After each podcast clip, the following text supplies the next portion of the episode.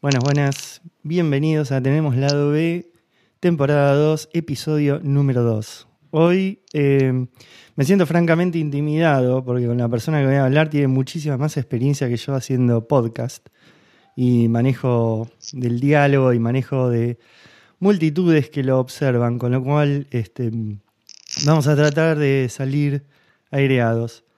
Eh, hoy voy a hablar con Emiliano Daniel Nicolás Pérez Ansaldi. No sé cuántas veces lo he llamado por todo su nombre, conocido como Emi. Eh, amigo de toda la vida, no sé cuántos años ya, como 30 años, compañero del secundario. Eh, cada vez que nos encontramos, nos encontramos en un país distinto. Es una, una hermosa amistad. Bueno, Emi, estás al aire. Hola, hola, hola, ¿qué tal? Bueno, yo de movida eh, hay un temita que seguramente va a ser bastante conflictivo para mí, que es el tema de tu eh, español. O sea, vos oriundo, oriundo de Argentina, pero español por elección. Estás, ahora que en el van a ser, en abril van a ser cuántos, 16 años que estás ahí, en Valladolid. Acertó, el 7 de abril, 16 años. Bueno, lo que pasa es que yo volví justo de Inglaterra y paré en tu casa, así que era bastante fácil hacer la cuenta. Cierto, y una, y una nevada también terrible como la que tuvimos hace unos días. ¿Sí? Bueno, yo me acuerdo, ¿te acuerdas cuando fuimos ahí? ¿Qué es eso que cae del cielo? ¿Te acuerdas cuando fuimos eh, ahí con la negra? Caímos y nada, es una nevada, pero una locura, ni que hubiera estado planificado. Sí, sí, sí, recuerdo perfectamente.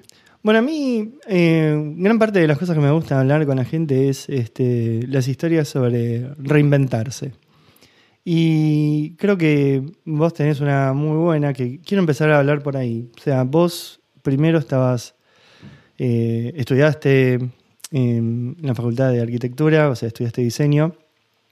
Estuviste trabajando bastante ahí y bueno, de un día para el otro me dijiste, bueno, digo, me voy a la mierda.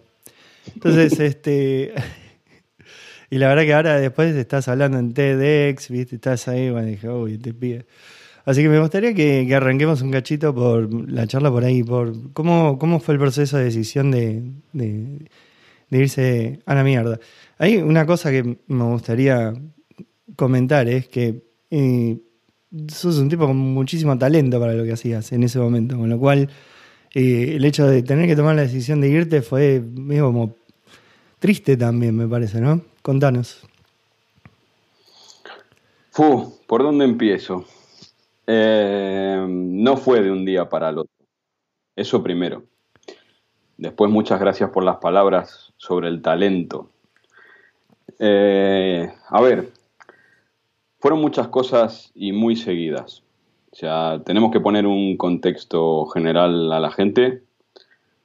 Eh, esto es abril del 2005. O sea, veníamos de tres años y medio después del corralito, donde en esos tres años y medio mm, a mí me echan a punta de pistola de una oficina. Tenía, trabajaba ahí en Alcina a 300 metros de la Plaza de Mayo y desalojan la oficina de todas las personas que había dentro, incluido yo, a punta de pistola, y nunca más volví a esa oficina. O sea, eh, no sé si se acuerda la gente que nos está escuchando en este momento que esos días en Buenos Aires fue bastante heavy la situación. Y estuvo cerrado todo el perímetro de la Plaza de Mayo, estuvo cerrado creo que como 16 días hasta después de Navidades. Pero eso fue el 2001, ¿o no? 2001, sí. Sí, 2001, sí. 2001. Y nunca más volví porque se fue, se fue la paridad con el dólar, se rompió. Esta, esta empresa en la que yo trabajaba tenía licencias pagadas en dólares de un día para el otro, obviamente no las pudo soportar y así que empezó a despedir gente y yo fui una de esas personas que despidieron y así que nunca más volví a esa oficina. Eh, fundé y fundí mi empresa, Prisma Videodiseño, en un año y medio, en la UBA, en la FADU. Eh, y después mm, de dar un par de vueltas, eh, fundé también un estudio de diseño con un compañero de, la FACU, con Sebastián. Eso por mi lado, pero después mi mujer también cambió como tres o cuatro veces de, trabajo. Eh, perdimos un embarazo bastante avanzado. Mm, ¿Qué más? Conseguimos un trabajo enorme con mi socio en el estudio. La persona que habíamos contratado y habíamos anticipado casi 15 mil dólares para que imprima unas cajas para una fábrica de pasta y un restaurante desapareció con toda, con toda la guita. Todo eso en el plazo de tres años y medio.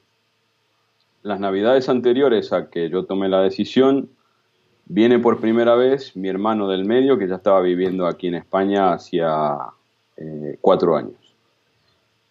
Y bueno, yo le conté todo lo que había pasado y me dice, pero mm, mm, parece como que no te acuerdes que tenés el pasaporte español desde que nacimos prácticamente. Em, mi papá nació aquí en España y entonces eh, yo tengo la nacionalidad española desde siempre. Y le dije, sí, pero yo no tengo nada.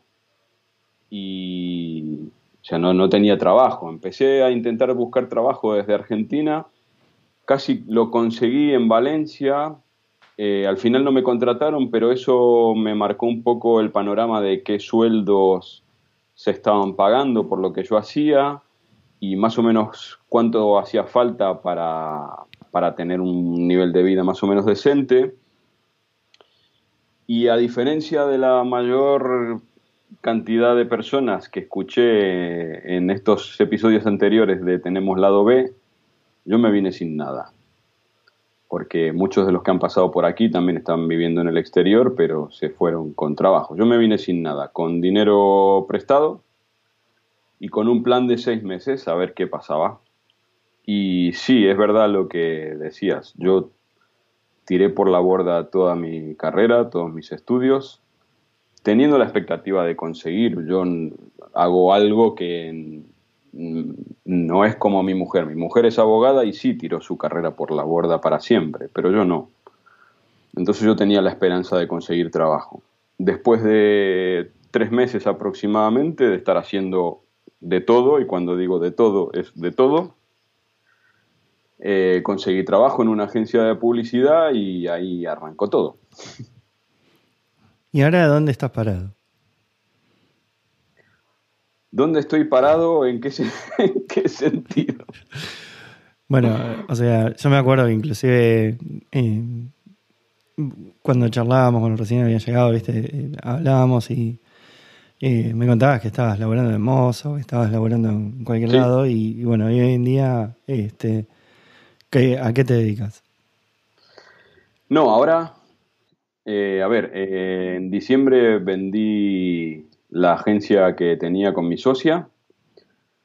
Eh, para la gente que, que, nos escuche y que no tenga ni idea o que no conozca un poco cómo se mueve el mundo de la tecnología, hay mucha demanda y poca oferta de profesionales muy buenos. Y entonces las agencias de marketing grandes tienen dos opciones para contratar prácticamente, las únicas o te sueltan un billete enorme como el que se supo hoy de lo que cobraba Messi, o compran agencias más chiquitas. Y eso es lo que pasó en diciembre.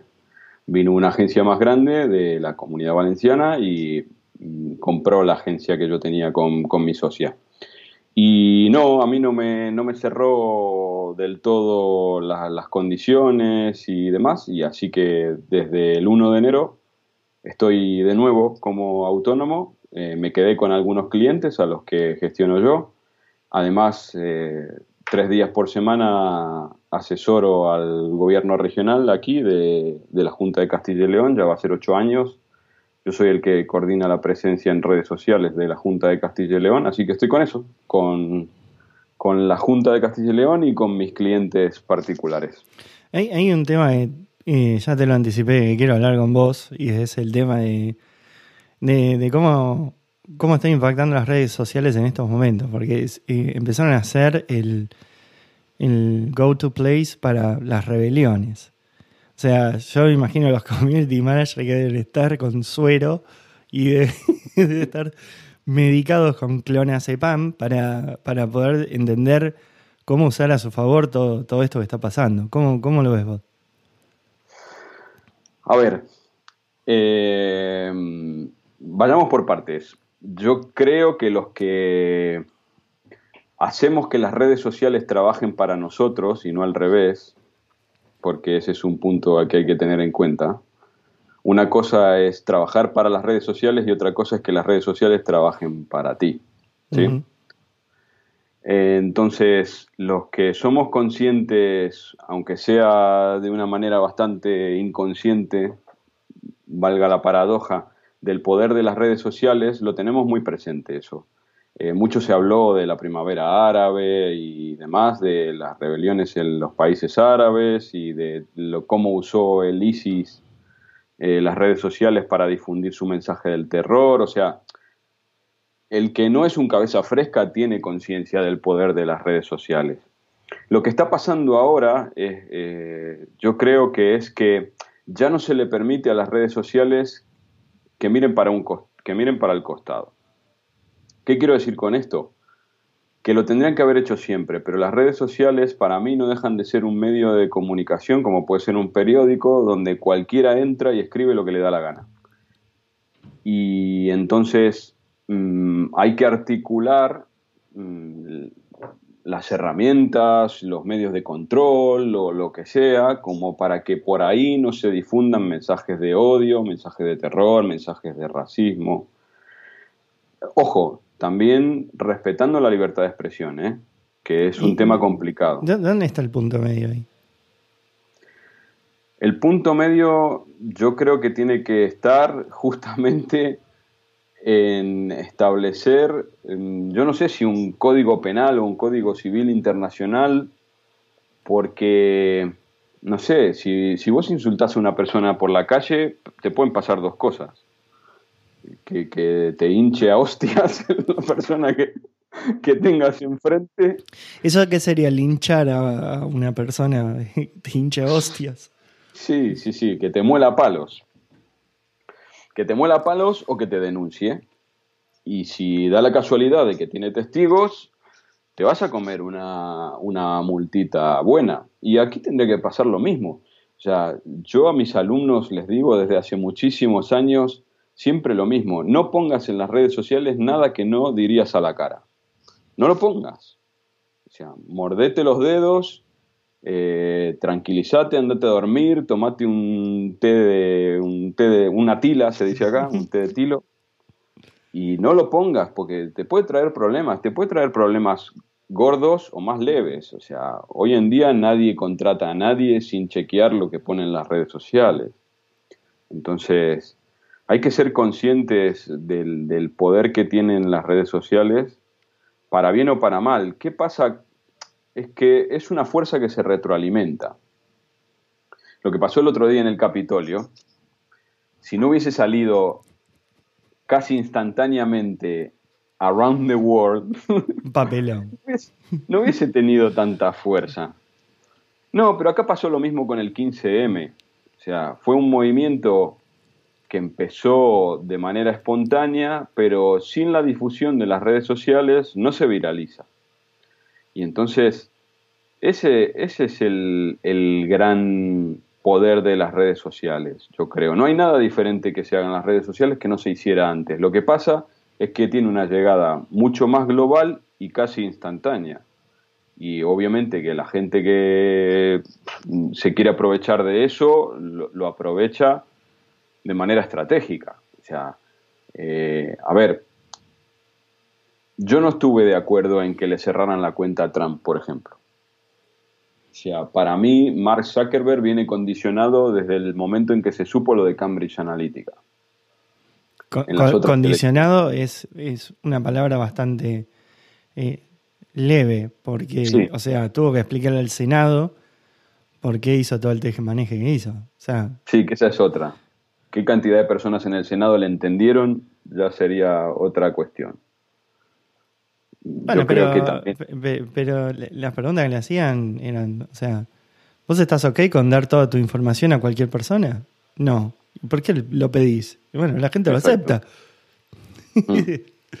Yo, mira, la verdad que estuve escuchando un montón de opiniones acá y me parece que el tema de, sobre todo con Twitter, yo me manejo mucho más con Twitter que, que con Facebook. Facebook no, no, no, no es mi, mi lugar favorito.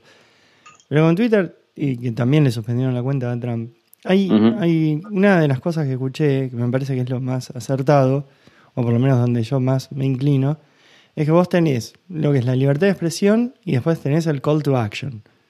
Cuando vos decís, por ejemplo, este, no sé, insultás a alguien, pero no llamás a que, a que se haga alguna acción, entonces eso es free speech, por lo menos acá en Estados Unidos. No sé, eso, o sea, está eh, avalado por lo que es el, primer amendment de la Constitución Nacional acá.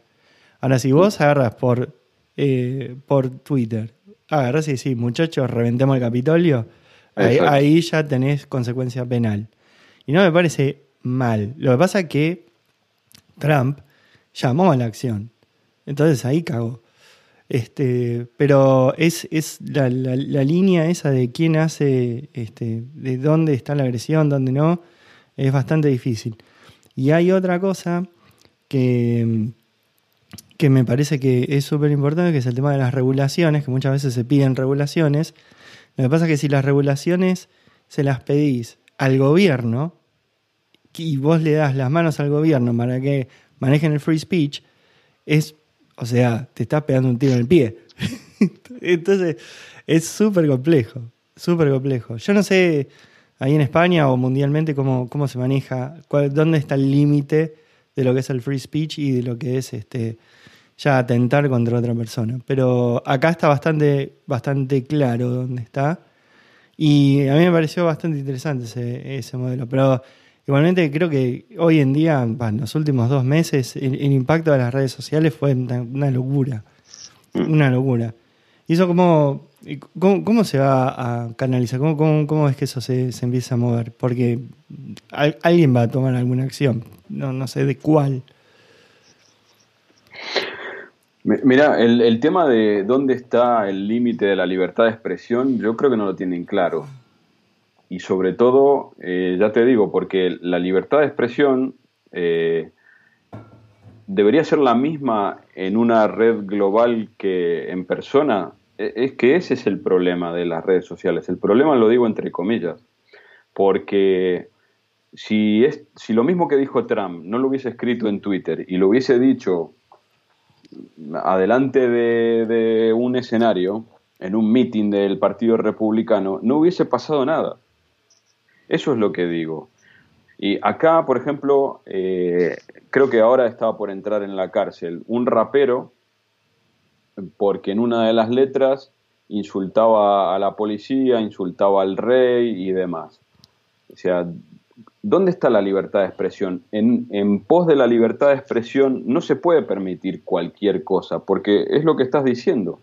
O sea, si, a partir de esa, de esa libertad de expresión hay algún descerebrado, como pasó en el Capitolio, hay algún descerebrado que lo entiende al revés y, y se levanta en armas, acá no hay armas, eh, como en Estados Unidos, pero eh, donde, donde hay la posibilidad del acceso a las armas de una manera sencilla, puedes tener un problema gordo. Bueno, de hecho creo que hubo cinco o seis muertos ahí en, el asalto, en el asalto al Capitolio. Entonces, claro, decís, ¿y se le puede permitir que diga cualquier cosa? Y no, yo creo que hay unos límites. Lo que pasa es que a mí me choca que esos límites vengan dados por los dueños de las empresas, ya sea Mark Zuckerberg o, Jack, ¿vale? Eh, ¿Por qué? Porque de alguna manera tendría que intervenir, mm, no sé, un juez, un fiscal o, lo que sea, mediante un, estatuto del Código Penal o del Código Civil o del Código que sea, decirme, a esta persona pasó este límite y entonces le vamos a cerrar la cuenta o le vamos a poner una denuncia o lo que sea. Lo que pasa es que eso, eso se hizo de mí, porque, o sea, acá, de nuevo, el, lugar a donde buscan ese, ese límite es el, el primer amendment de la Constitución. El tema está que no se hizo antes. Pues eh, el, problema no es que se hizo ahora, que no se hizo antes. Y no con otros. y no se hizo con otros. No, y, globalmente no se hizo, porque el, call to action de distintos políticos existió por todos lados y solamente se controló ahí. Pero bueno, también influía que los demócratas estaban estaban bailando desnudos, ¿viste? Con todas estas ¿Sabes lo que se dijo acá en Europa? ¿Qué? Que lo que más influye es que esas empresas son norteamericanas. Eso es lo que más influye. Si hubiesen sido asiáticas, europeas o de donde sea, eh, a Trump no se le cerraban las cuentas. Y ese es el problema. O sea, no son imparciales. Más allá de que creo que no existe la imparcialidad de ninguna manera, pero estas empresas, al estar dentro del ecosistema de empresas norteamericanas y con una cierta dependencia también de qué les deje o no les deje hacer el gobierno de Estados Unidos, no son imparciales. Entonces, eh, no sé, hay que, hay que, buscar una, hay que buscar una manera de permitir la libertad de expresión, pero de poner límites claros hasta dónde se deja y hasta dónde no se deja. Como por ejemplo, yo no estoy de acuerdo en que puedan ser anónimas. Yo no dejaría que nadie abriese una cuenta anónima. No me interesan tus motivos. la, que escuché es que si vos no, no permitís el anonimato, hay un montón de whistleblowers que no tienen lugar. Exacto. Sí. Sí, sí, sí. no se podría denunciar un montón de cosas.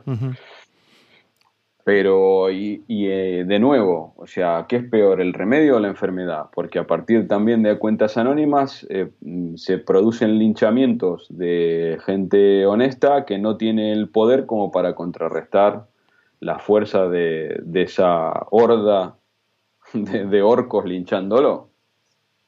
No sé, es un no, Y aparte, lo, lo, que pasó con Parler, viste que me dijimos, bueno, acá tenés, podés decir lo que quieras. Vengan republicanos, vengan, digan lo que quieran mm. acá. Y lo bajaron del store.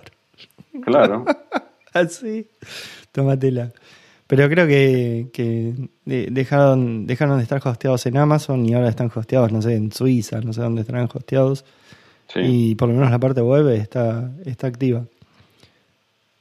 Que igualmente no se dieron cuenta que la, la solución por ahí era Reddit pero que estaba bastante al alcance de la mano. Sí. Pero es, una red social muy estigmatizada, de, como que es muy ñoña, pero estaba ahí, lo tenía al alcance de la mano. No sé, es un tema, es un tema complejo que nunca nos habíamos enfrentado, como tantas otras cosas, nunca nos habíamos enfrentado. Yo creo que eh, la evolución de todas estas herramientas y todas estas conductas eh, nos parece que, estamos más allá del bien y del mal y recién empezamos a conocerlas. O sea, estoy seguro que vos usas el móvil más de lo que deberías, eh, tus hijas usan el móvil más de lo que deberían, tu mamá usa el móvil más de lo que debería, o sea, estamos todos aprendiendo sobre la marcha de cómo utilizar estas herramientas. Sí, sí, sí, sí, estoy de acuerdo con eso. La verdad que es un tema que eh, últimamente traté de informarme lo más que pude. Eh, me llamó mucho la atención eh, la cantidad de vertientes que hay sobre opinión. Me parece que está bastante bueno escuchar a todas. pero bueno, no, francamente no se me ocurre que, cómo se puede solucionar. Pero no, a mí tampoco. Lo, lo, que sí es que no, no va a mejorar en breve. no, no, no. No va a mejorar. Che, contame eh, un poco cómo fue tu transformación de lo que es este de, diseño a, ser un e-commerce gurú. Eh, a ver, eh, ¿cuántos enemigos me puedo ganar en una hora? si querés lo hacemos más corto, no sé. a ver, yo sí soy licenciado en diseño y publicidad y lo que pasa es que tiene un poco que ver con mi carácter, no con la carrera, ¿eh? para, para no ganarme demasiados enemigos. Eh, el diseño gráfico puro eh, no ha cambiado mucho en 25 años, que son los que yo llevo recibido. Es Photoshop, Illustrator, InDesign, punto, se acabó. y yo tenía, yo tenía muchísimas más aspiraciones con respecto a mi carrera. De hecho, mira, la, agencia que me contrata cuando yo vengo a vivir a España, me contrata porque sabía usar Flash, que acaba de morir. De, precado. De precado acaba de morir para siempre. Y me contrata por eso, porque no se conseguía gente que, sepa usar Flash. Y entonces yo desde siempre tuve más ambiciones. Siempre fui, ya lo sabes, siempre fui un poco más freak que el normal de, de diseñadores gráficos puros. De hecho, llevo haciendo páginas web, yo qué sé, no sé desde qué año, desde el 94, 95, no lo sé cuando fue la primera web que hice. Y entonces me fue llamando mucho más la atención el, diseño web que el diseño gráfico.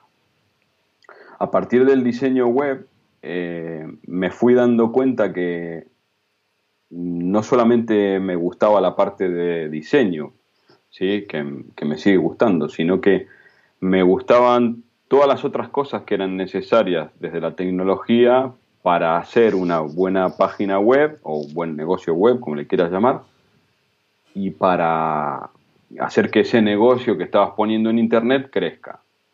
Y bueno, empecé también, creo que fue por el 2007 o por ahí, a hacer campañas en, AdWords, que ahora es Google Ads, eh, a intentar hacer algo de lo que después se dio en llamar posicionamiento SEO.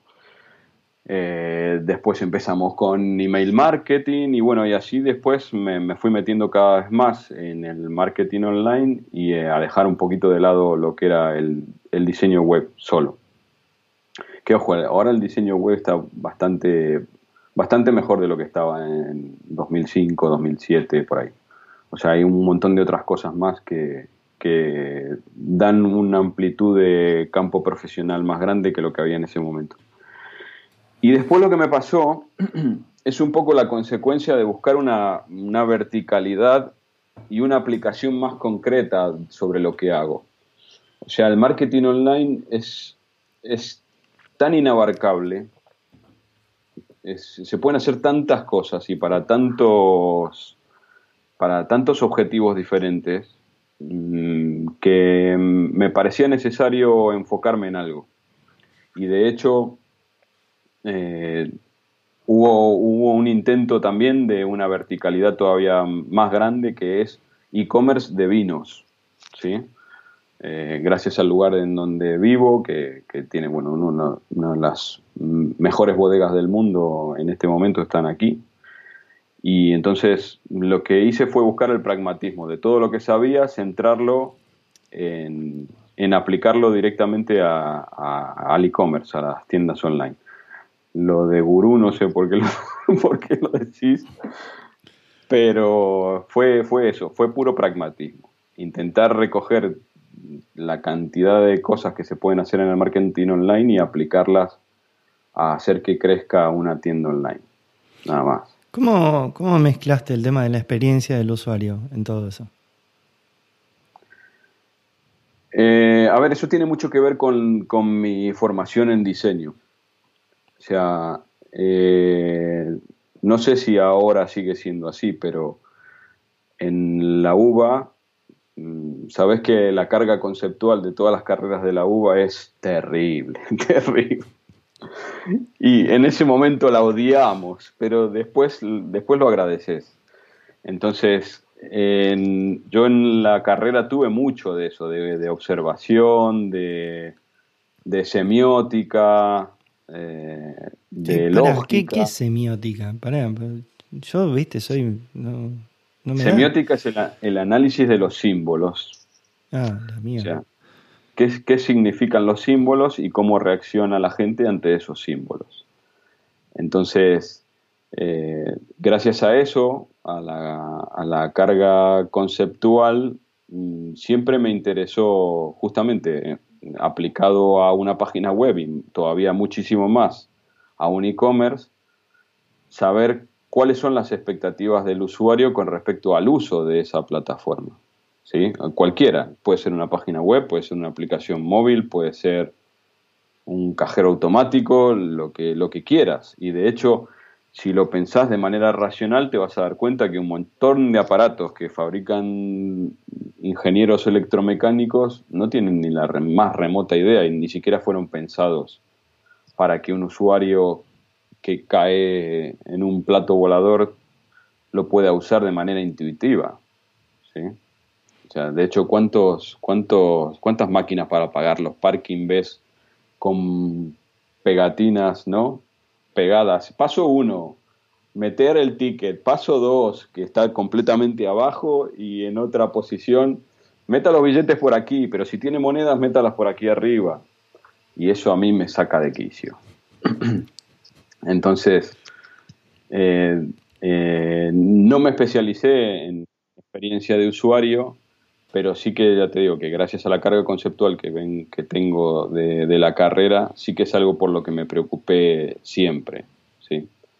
Y de hecho, el otro día grabé un episodio del podcast con alguien que sí que es realmente un crack de experiencia de usuario acá en España y hablábamos de eso. O sea, cuánta gente con la pandemia se incorporó como comprador habitual ahora en online, gente mayor sobre todo, que no viene con un, con un bagaje de uso evolutivo de una tienda online. Porque si, si venís comprando en una tienda online cualquiera, eh, vas a encontrar elementos comunes entre una página web y la otra. Entonces podés encontrar dónde están los métodos de pago, dónde están las preferencias de envío, dónde subir o bajar la cantidad. Eso ya lo traemos casi de manera natural nosotros que venimos comprando hace muchos años. Pero una persona que recién se incorpora al e-commerce, no lo tiene y tiene que aprenderlo desde cero. a mí me parece que la, curación de info todavía no, o sea, obviamente Amazon eh, ahora eh, tomó un vuelco en donde vos eh, dejó de ser, o sea, si bien es, él es el retailer, también empezó a ser más el middleman y empezó a hacer lo mismo que hacía Google, empezar a promocionar las, los productos ahí adentro. Entonces eso hace como que la curación de lo que uno francamente quiere comprar sea mucho más... No, no siempre te venga por ahí en lo que tiene más reviews. Si bien podés filtrar por reviews, podés filtrar y todo eso, mm. eh, me parece que todavía para... Sobre todo en retailers así como que son monstruosos en donde podés comprar desde un rifle hasta pañales. No sé, como Walmart, ponele. Y yo todavía eso lo veo bastante complicado y me parece que eso eh, aleja un poco o por ahí deja de incitar a la gente que, que, vaya a la parte de e-commerce. Yo creo que hay mucha gente que va al e-commerce. Yo, yo, para mí, ir a un negocio es tirar mi tiempo a la basura. Entonces, todo lo que puedo resolver lo resuelvo de manera online. Pero tengo a la negra, la negra va y disfruta de ir al negocio. Entonces, eso, esa experiencia todavía no está resuelta de manera online. No, no, está ni cerca resuelta. No. ¿Cómo se resuelve? Not my problem. No, no sé cómo mm. hacerlo eso. Pero creo que la curación de datos y, la curación de cómo se presenta la, información, eso para mí falta un montón todavía. Hay veces que es súper abrumante. La vez pasada había me había, había comprado un vino para, para un flaco de acá. Me metí en la página y me aparecieron 7 millones de botellas en la página. No puedo elegir. ¿Cómo hago para elegir? No sé. Esa es una locura cómo, están funcionando. ¿Vos, vos qué, de nuevo... Decime. Que de nuevo pasa lo mismo. O sea, estamos aprendiendo en menos de 10 años, que lleva el e-commerce disparado absolutamente, en menos de 10 años queremos incorporar aprendizajes que en el comercio tradicional eh, llevan por lo menos 60. Mm. desde que se inventó el primer supermercado. En el supermercado te pasa lo mismo. O sea, vos tenés una, una góndola, un pasillo en un supermercado, yo qué sé, de, de 50, 60, 70 metros, y ahí te ponen todas las marcas. y tenés que elegir. Y de nuevo, una persona podría decir, ¿y ahora cómo elijo yo lo que realmente quiero? ¿Y por qué me lo ponen a la altura de los ojos y esta me la ponen abajo? ¿Cuál es la intención de esto? ¿Y por qué en la etiqueta dice segunda unidad a, mitad de precio, eh, pero me ponen el precio de la unidad inicial más grande? O sea, todas esas cosas se están tratando de incorporar de una, más, de una manera más o menos interesada en, en el mundo online, pero va a llevar tiempo, va a llevar tiempo. Mira, acá hay una cadena de supermercados muy grande que tiene, que tiene presencia en todo el país y ahora se está, se está internacionalizando para, para Portugal y para Italia, que es Mercadona.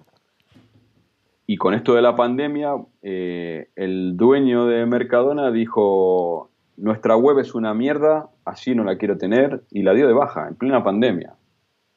O sea, que porque la mm. experiencia de compra no le satisfacía ni siquiera a él. ¿Y, a qué se dedican ahora? No, no, no, no, tienen los supermercados, obviamente, los físicos los tiene abiertos, pero dijo, hasta que la web no esté como a mí me gustaría que estuviese, fuera la web. No quiero, no quiero que nadie compre en la web para llevarse justamente para llevarse una mala experiencia. Porque al final la mala, la mala experiencia la tenés con la marca, independientemente del canal. Sí. No sé, es complicado, es complicado. Yo, creo que hay, hay, eh, varios lugares en donde se podría hacer, dar de baja este, el sitio, decir, bueno, muchachos, este es un papelón. Pero francamente, hay, eh, o sea, no, no tenés el canal no tenés el canal de venta abierto, boludo. es, es takes balls to do that. Este, sí, sí, sí. Bueno, primero es tener mucho dinero en el banco. que no te importe eso. No te, importa nada. Exactamente. Y que no te importe eso. Y después, yo creo que, hizo bien, ¿no? Porque es, lo que te digo, si al final me vas a estar insultando en todos los idiomas porque la experiencia de compra en la web es nefasta, eh, prefiero que, la gente no compre, que no compre en internet. O sea, las digital eh, que, se pusieron con la pandemia, es, es, o sea, es, ¿qué es eso? No sé si lo viste, pero casi todos los casi todos los supermercados de Argentina tenían eso, por ejemplo. ¿Qué o sea, tenías que hacer tenías que hacer eh, cola digital para poder comprar, porque los sistemas no daban abasto. Entonces, eh, te, ponían en, te ponían en fila, usted está en la posición 237 en la cola. Y cuando se vayan las 236 anteriores, ahí recién puedes entrar a comprar. Se me está jodiendo. Yo, no lo vi eso, pero es un papelón. es un papelón que no pueden pues escalar. no puede ser que no pueden escalar. Aparte de eso es... Argentina tenían eso. Yo no lo puedo creer, ¿en serio? Bueno, acá, acá una cosa me pasó. Eh, ¿Cuándo fue? El, año pasado, no, el anterior, 2019, para Black Friday. Viste que Black Friday siempre es, o sea, entrar en patota a los lugares y comprar, qué mm. sé yo. Bueno, en 2019 se dio que Costco, que es una cadena mayorista, que vende Ayer, ayer estábamos revisando qué es lo que vende. Vende lo que sea menos servicios o productos que están relacionados con la muerte. Pero después, todo. Todo, pero todo. O sea, turismo, auto, pañales de nuevo, fósforo, lo que quiera. Eh, Un corte inglés. Sí, eh, pero no es mayorista el corte inglés. No. Acá es mayorista, o sea, vas a comprar leche y te venden de eh, de, agalón, o sea, hardcore, sí. Y lo que les pasó a los tipos es que mm, en, el viernes Black Friday se cayó el sitio. Se cayó el sitio. O sea, se cayó. Y no es que no lo podés prever. ¿Viste? Esto de la pandemia, bueno, qué sé yo, por ahí lo podés prever, eh, no lo podés prever, que te agarra. Vos tenés, ponerle 10.000 compradores mensuales y pasaste a 100.000. Ok, bueno, necesitas escalarlo, qué sé yo, que francamente la arquitectura debería estar preparada para escalar eso. Pero esto lo de Costco fue una locura, boludo. No, la gente no podía comprar. Aparte, vos sacas un deal ahí en Costco y, ese mismo deal por ahí está en otros lados, en otros, en otros retailers. Entonces, perdés la oportunidad si es ese día. Entonces, lo que empezaron a hacer a partir del año pasado es toda la semana. fuck it. Claro. Toda la semana. O sea, no, no voy a esperar solamente el día. Y de esa manera estiraron el pico a, toda una semana y aparte también empezaron a meter políticas de price match. O sea, si vos comprás a menor precio, o sea, lo comprás eh, un mes antes de Black Friday, pero después a los dos meses baja el precio por Black Friday, podés pedir el reimbursement de, esa guita. Entonces, sí, ahí con ese tipo de políticas aminoraron un montón. Pero eso de que vos tengas que hacer fila virtual es el tipo que da lo que hay de eso, francamente no, se me ocurre que tiene que haber. bueno, mira, qué curioso, porque te iba a preguntar cuál era una de las atrocidades más grandes que habías visto en e-commerce y me lo contaste, me lo contaste solo. Dios mío. E, esa, esa, sin lugar a dudas, fue una de las más grandes. Sí, sí, sí. Mm. No, a ver, eh, se está estandarizando todo bastante y el aprendizaje yo creo que va a pasos agigantados. Eh, paradójicamente, Amazon marca el ritmo, ¿no? Eh, cuando yo siempre digo que para mí particularmente en diseño, Amazon no es mucho ejemplo de nada. O sea, lo hemos aprendido a usar a fuerza de utilizarlo mucho, pero la usabilidad y el diseño de Amazon no son particularmente bonitos. Y eso que lo ha mejorado bastante en los últimos tiempos. Pero después, por ejemplo, me encanta lo que está haciendo Shopify. O sea, Shopify es una cosa de locos. O sea, lo que está haciendo el canadiense ese, eh, con respecto a todo, eh, eh, está limitando bastante lo que son también las integraciones. un poco el modelo de Apple, ¿no?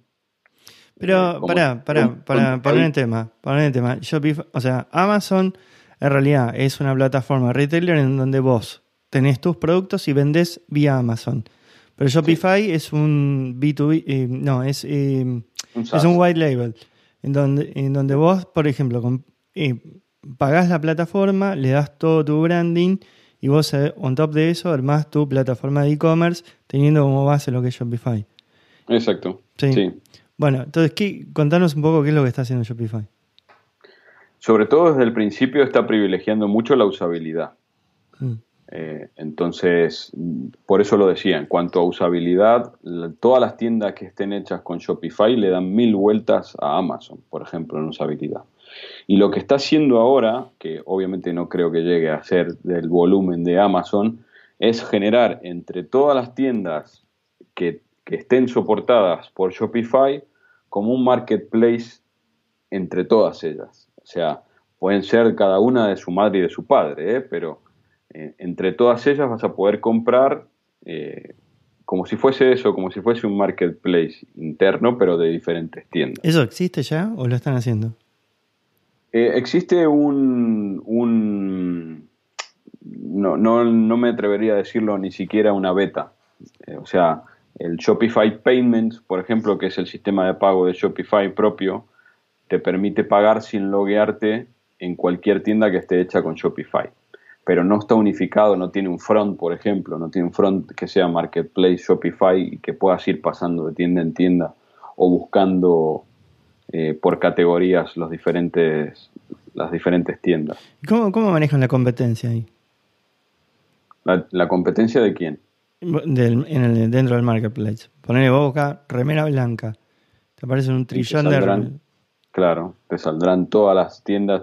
Y a ver, yo creo que el modelo al que pueden ir es el mismo que tiene Amazon. Claro, pero arrancaron al revés. Arrancaron por.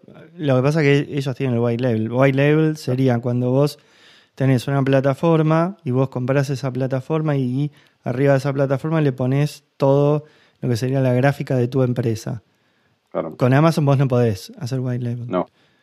Y Amazon es todo dentro de lo que es Amazon. Sin mencionar que Amazon cuando ve que hay un producto que funciona bien, se arma el Amazon Choice y, se lo roba, básicamente. Éticamente maneja las cosas bastante distinto que lo que maneja Shopify, pero, está bueno. La verdad que está bueno que también aparezca en competición de, de, lo que es Amazon. Sin mencionar que Amazon es un gran competidor de Google en todo lo que es la parte de, de buscador, porque muchas veces la gente busca un producto y la gente dejó de buscarlo ahí y lo empezó a buscar dentro de Amazon. Sí. Con lo cual eso... De hecho, De hecho, hay, hay cifras y todo con, con porcentajes de cuánto de búsqueda de productos genéricos ya se hace directamente dentro de Amazon y por eso, por eso Google hizo la movida esta con Google Shopping de visualización gratuita. Las campañas de Google Ads en Shopping, ahora las impresiones son gratuitas y antes no lo eran, justamente para que la gente empiece a, buscar más o que tenga más oportunidades de salir productos en campañas de, shopping. Pero, pero, lo que hace Google es el, es el, marketplace, ¿no? ¿Cómo? Lo, que hace Google básicamente es el marketplace, porque no tiene eh, plataforma propia. No, no, no, claro, no tiene plataforma propia. Funciona como marketplace. Sí, sí, sí, sí. Las, las, marcas todavía se siguen buscando en Google, pero el producto, producto básico sin ningún tipo de marca eh, bueno, si, analizas un poco tu propio comportamiento, seguramente que no sale de la norma. Si, si necesitas, yo qué sé, eh, una cucha para el perro, no vas a ir a buscar cucha para el perro en Google, a lo mejor directamente te vas a Amazon y la buscas dentro de Amazon. Y hay marcas que no, no, están dentro de Amazon, solamente retailers, pero, pero hay marcas que no. No, es que hay muchas que justamente lo que están haciendo es salirse de Amazon por lo que estabas contando, porque al incorporar toda la data de ventas, Amazon lo que hace, de hecho aquí en España hubo casos bastante, bastante sonados de un soporte para portátiles que eso que funcionaba espectacular y Amazon le copió literalmente todo el modelo y lo hizo con Amazon Basic y, lo sacó de, Amazon. Y hay muchas. Por ejemplo, me parece que, Nike también se fue de Amazon. Sí, Nike, es uno de los que te iba a decir. De hecho, vos podés conseguir zapatillas Nike, pero son por retailers de alguien que está revendiendo. Por eso salen lo que salen también las zapatillas dentro de lo que es Amazon. Son una locura, idiotez, se están quedando no sé cuánta plata. Mm. Pero bueno. Sí, sí, sí. ¿Y hay alguna otra plataforma, aparte de Shopify, que esté eh, dentro de lo que es el e-commerce, que esté así blooming? Mira, hay una que es prácticamente desconocida en Europa y en Estados Unidos no lo sé, pero que tiene copado casi todos los grandes mercados de Latinoamérica los tiene copados, que se llama Vitech, no sé si te suena. Mm, no. ¿De dónde es? Eh, me parece que el origen es brasilero, creo, ¿eh? O, la, o la central más gorda la tiene en Brasil. Recién se está, recién se está implementando en algunos clientes gordos en Europa, pero Latinoamérica tiene clientes muy, muy, muy potentes. Y es, es prácticamente igual que, Shopify. Es una plataforma de e-commerce y con todos los servicios y pagas por lo que vas a necesitar de, sobre la implementación de ese e-commerce después, bueno, están los CMS tradicionales, ¿no? Eh, WooCommerce, PrestaShop, Magento, pero no, no tienen este modelo. ¿cómo, ¿cómo, funcionan eso? Son. Vos tenés que comprar la licencia del producto ahí. Y después, on top de eso, armás tu propia implementación. Exacto. Sí, sí. Bueno, de hecho, PrestaShop y WooCommerce, la base, el core, es gratuito. Mm. Es un CMS gratuito. Después sí tenés un montón de plugins que le puedes meter que depende de, la funcionalidad, tienen un precio u otro. Pero la, base, el core son, es gratuito. Mm. Se bueno, PrestaShop es propio y WooCommerce es de la gente de WordPress. Que em, una cosa que me interesa mucho y aprovecho que te tengo acá con tiempo, te pregunto. ¿Cuáles son los, mejores canales de comunicación para, lo que es un e-commerce? Porque yo, por ejemplo, que asumo que depende obviamente del target que tengas, ¿no? Porque si vos vas a, vender cosas para chicos, por ahí TikTok es lo mejor. Este, para gente de edad avanzada como nosotros dos, lo mejor es Twitter. Este, pero qué, ¿cuáles son los más go places en, distintos eh, lugares etarios? Sí, como bien decís, depende muchísimo del producto que vendas y a quién se lo vendas. Eso, eso partiendo de, esa premisa. Eh, pero después hay uno que yo creo que está infrautilizado y es eh, uno de los que mejor funciona, porque vamos a diferenciar un poco de lo que es la captación de tráfico de lo que es conversión. O sea, captación de tráfico tenés que utilizar todas las herramientas habidas y por haber. Y dependerá mucho de, de nuevo del producto y del segmento al que te dirijas, si vas a utilizar una red social, otra red social, o incluso no uses ninguna red social y enfoques todos tus esfuerzos en posicionamiento SEO. Mm. Pero después, lo que es en, base a conversión, eh, hay un canal que está súper infrautilizado y yo creo que el día que se den cuenta eh, ya va a ser casi demasiado tarde y es el email. Para comprar cualquier cosa en una tienda te tenés que registrar, si no, no te dejan seguir la compra. Y el registro en el 99,9% de los casos es con un email. Y si tenés muy bien curada la base de datos de ese email, segmentada por perfiles de compra, por perfiles de, de público, por perfiles de edad y demás, en este momento se pueden hacer absolutas virguerías, magia con marketing automation.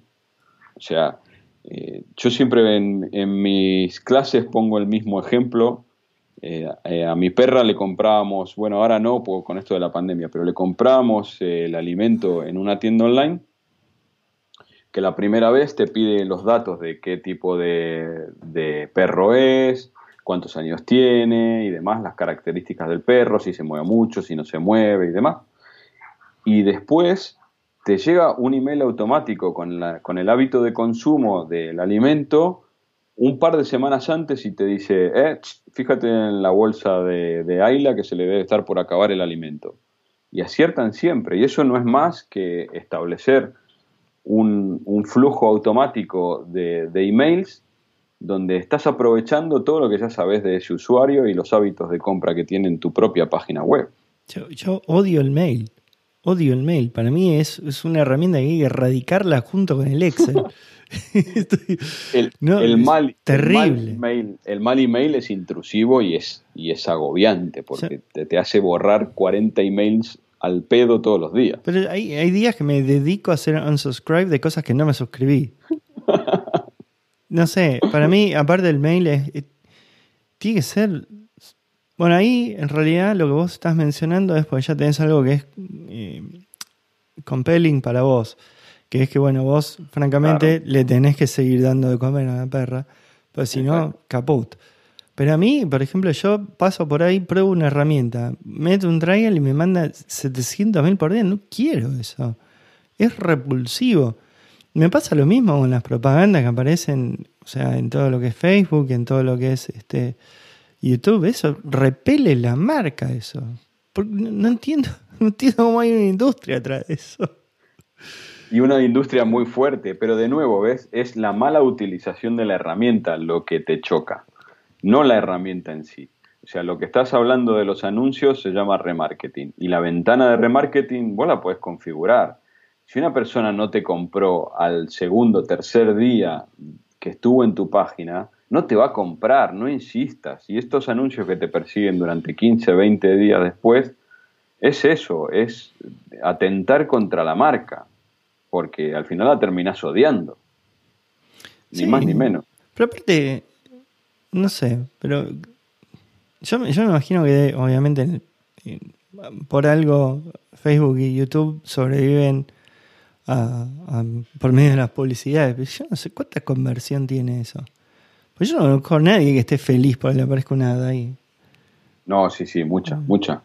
O sea, bien hecho, una publicidad de remarketing te puede incrementar la conversión inicial más de un 30%. ¿30%? La, conversión inicial, que ya de por sí es baja, dependiendo del sector en el que estés, una conversión normal puede rondar de entre el 0,5 al 1% de las visitas. ¿Sí? Puedes llegar al 1, al 1,5, al 2%, pero es muy raro. O sea, lo normal está entre 0,5 y 1% y de, tener el 1% al tener eh, 1,3% es un montón de guita más. ¿eh? Yo creo que Instagram lo hace un poco mejor eso. Eh, sí, se está cebando también un poco. bueno, Instagram, para. orgánicas. Instagram era una aplicación para mostrar fotos. Mirá qué lindo el choripán que me estoy comiendo. Y ahora, ahora es una herramienta de e-commerce. o sea, que ya fue la foto divina. Ya está, no tiene sentido. En realidad, todas las fotos esas, que de hecho todas las fotos que vos publicás ahí, Mark es el dueño. No, importa. Dentro, de poco, dentro de poco va a ser dueño de las cosas que vos publicás en la foto. este, pero ahí lo hace, me parece que lo hace bastante bien. Yo no sé en Facebook, porque Facebook no publico. Pero mm. sí, sí posteo mucho en, en Instagram. Twitter ni hablar. Pero lo que tiene Twitter, lo bueno, es que yo uso una app que, como es paga, filtra los ads. Entonces ahí estoy como quiero. Estoy, estoy como quiero. Voy a hacer como que no escuché eso. ¿Por qué? a ver, los que vivimos de la publicidad online, eh, o sea, la gente esta inmunda que bloquea las ads, no, o sea, choca contra nuestro mm, principio básico de vida. Lo que pasa que... contra nuestro sustento, pero sí, yo lo entiendo, ¿eh? yo lo entiendo, pero es eso, es que la mala implementación de la publicidad online es lo que provoca, es lo que provoca el rechazo de la gente, provoca que la gente se instale adblocks en, en los navegadores, eh, provoca que no te puedas leer una noticia tranquilo porque te aparecen vídeos de, todos los costados, que, encima para cerrarlos tenés que andar buscando... Mm, los diarios, Emi, vos te pones a leer cualquier diario de, ah, Argentina, no, no se puede. No, no, no, entiendo cómo alguien da el ok de eso. O sea, es repeler gente. Directamente repeler gente. O sea, aparte te aparece tanta publicidad y tanta basura que no, no sé qué, qué tengo que hacer. Quiero leer la nota. Sí, pero bueno, la otra alternativa son los paywalls. Y los paywalls tampoco están muy bien resueltos. ¿Qué, ¿qué es un paywall? El, como el Wall Street Journal o cualquiera de estos, el New mm. York Times, que para poder eh, leer la nota tenés que estar suscrito al, periódico ese, al que sea. Y entonces ahí no tenés publicidad o la tenés de una manera menos intrusiva. Pero a ver, mm, volvamos a las raíces. De todo producto por el cual no pagues, el producto sos vos. Sí. Punto uno. Entonces, la monetización de todo eso, la única posibilidad existente hasta el día de hoy es con la publicidad. Entonces, eh, en cuanto más mm, masiva se hace esa plataforma, la única manera normal que tiene la plataforma de gestionar el contenido que se sube es bajando la llegada del contenido orgánico y subiendo la, llegada del contenido de pago, ni más ni menos. Ahora, pero, por ejemplo, la vez pasada me suscribí a Apple News. Sí, Apple News. Porque, francamente, me, está costando encontrar un concentrador de news. Donde, o sea, no sé, quiero tener distintas vertientes, ¿no? Por ejemplo, yo, o sea, te instalas la aplicación de CNN y te llega el CNN, que es básicamente todos los días salgan a matar republicanos, las notas que aparecen. Este, después, eh, no sé, Fox, es lo mismo, pero para el lado de los demócratas. O sea, maten demócratas. Ahora, pero no, no, no, no encuentro la manera de hacer una consolidación. Entonces pagué Apple News, bajé el trial de Apple News, y Apple News después te dice, te voy a cobrar un montón de guita, y abrís Apple News está lleno de ads. Mm. Sea, dale, boludo, pará. Dame algo limpio. Pero aparte, como, como si Apple no hiciera plata con, las suscripciones esas, ¿viste? O sea, no están desnutridos. Dale, Tim, ponete las pilas. Dame algo más limpio. Y me terminé suscribiendo. Ponele que en vez de cobrarme 10 dólares, me cobraban 15. Yo lo mm. pagaba eso. Yo lo pagaba porque, francamente, quiero un source de, de noticias. Pero lo saqué por los ads. O sea, porque ya, o sea, pues vos lo estás pagando, ya me parece medio codicioso eso. Mm. Este, y eso no, francamente, no, no solamente no funciona, sino que, o sea, es contraproducente. De nuevo, yo creo que de nuevo todavía estamos aprendiendo sobre la marcha, sobre, sobre eso. No hay un modelo. Yo antes, digo antes porque ahora hace un tiempo que no, que no lo uso de manera tan tan regular. Pero antes usaba Feedly justamente para eso. Utilizaba Feedly para, filtrar las noticias y para que me lleguen sin tanta publicidad. Yo creo que, de nuevo, en el medio está, está la clave. O sea, puedes tener mm, algunas noticias que estén bancadas a costa de publicidad, obviamente mejor diseñadas, en cuanto a lo que es la experiencia web, ya sea desde el móvil o ya sea desde un portátil, la experiencia de leer una noticia es insufrible, sea donde sea. En la gran mayoría de los portales de noticias es insufrible. Pero después podrás tener otros eh, artículos de investigación o de periodismo un poco más profundo, notas un poco más elaboradas, donde pagues una suscripción y ahí no tengas publicidad. Entonces, por ejemplo, Hulu. Hulu vos tenés dos opciones. Tenés una opción que es pagar dos mangos, tenés el contenido y tenés ads. O si no, pagás un poco más, tenés el contenido sin ads. Que, o sea, eso, es súper razonable, porque vos decís, bueno, ¿cuánto quiero pagar por este contenido? Y ahí sabés de antemano. Pero ahora, por ejemplo, Apple, que no te dé la opción de pagar un poco más para filtrar los ads, dale. O sea, o sea, lo hace tu competencia, querido. O sea, dale.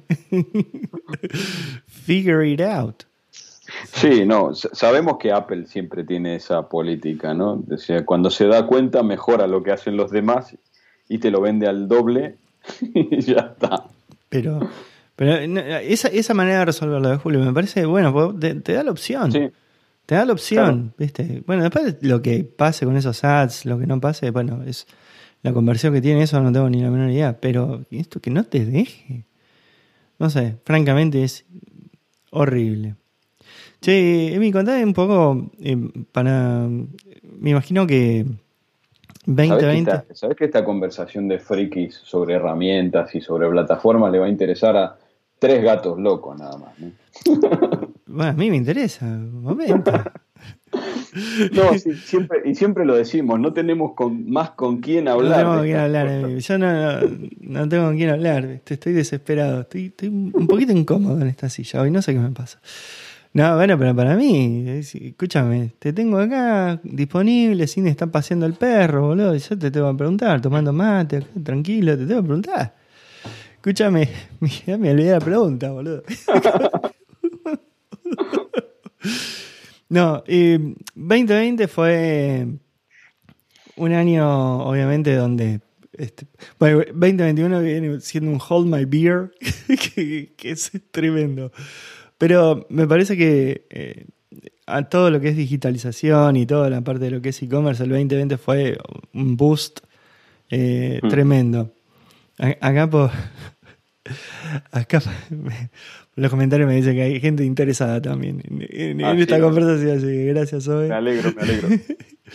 bueno, no hay, ningún diseñador gráfico queriéndome matar todavía. Ay, qué sé yo, capaz que sí, pero no, no, lo comentaron todavía. Eh, que, saquen la, que saquen la cabeza del Illustrator.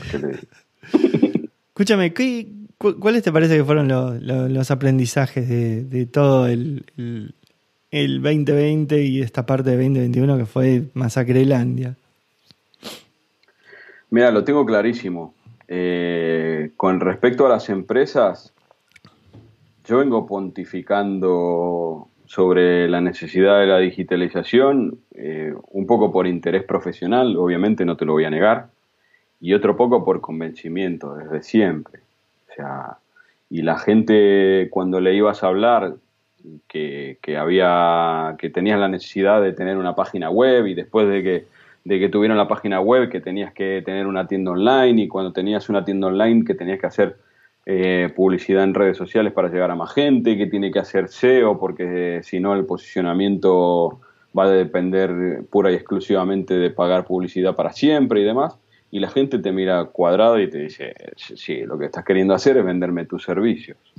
Y, ya te digo que un poco es así. ¿no? Sí, eso es lo que quiero. Pero bueno, si vos no me lo compras a mí y no se lo compras a nadie, you're gonna die. Exactamente. Y después lo que se dieron cuenta es que vino esto y no tenían manera, a pesar de tener productos buenísimos y tener una empresa de 100 años, no tenían manera de sacar eh, el producto a la calle. ¿Y ahora qué hago? Y entonces de nuevo empezaron a tapar agujeros, se les, iba la fuga de la lancha por todos lados y empezaron a, tapar agujeros como podían. Y había gente que incluso te mandaba eh, mensajes por WhatsApp para que se lo reenvíes entre tus contactos, que te decían, yo qué sé, tengo espárragos, se me están por pudrir. Si tenés amigos a los que le pueden interesar los espárragos, mandarles este mensaje que yo se los llevo a su casa. Y decir, pero ¿cómo esta persona que es un productor de espárragos, eh, que debe sacar cientos de miles de kilos de espárragos al año, cómo no tenía una, una página web para poder vender sus espárragos? Y no la tenían. Nunca les importó. O sea, el mayor aprendizaje del 2020 yo creo que es ese. Es que después puedes gestionar tu negocio como quieras, pero la digitalización no es una opción, es una, es una necesidad. y no hablo solamente de la digitalización de, sacar el producto a la venta, ¿eh? Mm. O sea, hay gente que no tiene email. Hay gente que sigue usando un, un Gmail o un teléfono normal y corriente para llevar negocios millonarios. O sea, yo trabajo con bodegas. Las bodegas eh, están jodidas están muy jodidas. Dependían casi pura y exclusivamente de bares y restaurantes. Tienen un montón de vino del año pasado en barrica. Eh, en septiembre se hizo la vendimia y no tenían manera de meter nuevo vino porque no habían sacado el anterior. dice, ¿cómo puede ser? ¿Cómo puede ser que esta gente con el dinero que hace al año no tenga manera de vender su producto de otra manera que no sea llevar las cajitas a un restaurante? aparte con lo que empezó a chupar la gente. Además. en realidad, eh, lo, que había escuchado era que se había switcheado el consumo desde los restaurantes y los bares a los hogares. No alcanza. El consumo dentro del hogar no llega, por lo menos en España, no llega ni al 20% de lo que se consumía en bares y restaurantes. ¿En serio? No, sí, no llega. Bueno, pero ahí en España se, se sale fuerte. Sí, sí, La gente tiene mucha tiene mucha tradición de bares y restaurantes en España. No, no llegas a compensar la pérdida del canal de restauración, no llegas. Mm. Sobre todo cuando tenés que empezar de cero, cuando no tenías ni página web. Bueno, pero hoy en día eh, armar un e-commerce eh, lo podés hacer relativamente rápido. O sea, con eso que vos decías de Shopify y eso, le pones un poco de branding. Lo que no, no sé cómo está resuelto es el tema de la distribución. Para mí me parece que la distribución empezó a ser un quilombo. Sí. La parte logística del e-commerce es quizá la más crítica porque es la, el último eslabón de la relación del consumidor con la tienda y, y es la que no depende casi de la tecnología. Depende de... No, sí, depende de la tecnología. ¿Cómo que no depende? En, el procedimiento, en el procedimiento y en la y en el seguimiento del paquete. Pero digo, depende de una persona física que te trae el paquete a tu casa. Sí, pero el decir este tipo tiene que llevar esto acá, eso no está involucrada en la tecnología. No es que un flaco dice, a ver, che, ¿qué barrio vivo? No, yo estoy en Almagro. Bueno, lleva esto a Lugano y Almagro. No, o sea, eso tiene que estar. No, no, no. no. Hay 100.000 algoritmos para optimizar eso. Incluso hay seguimientos ahora con, antenas, eh, hay seguimiento de por dónde está el paquete, en qué almacén lo tenés y todo eso. Pero después una vez que se carga en el camión, ¿sí? y si te llega la caja rota, no es culpa de la tecnología. Y la imagen de eso repercute en el negocio que vendió ese producto. Y si te llega la caja rota, a lo mejor no es culpa del producto, porque no tiene nada que ver con la parte logística o de nuevo se deja la parte logística como una decisión residual dentro de todo el proceso del e-commerce. Y es súper importante. Bueno, pero la distribución tiene que ser responsabilidad. O sea, o sea, vos podés contratar o podés tercerizar la distribución con gente que no le importa el producto, o podés hacerte cargo vos de la distribución y que te importa el producto.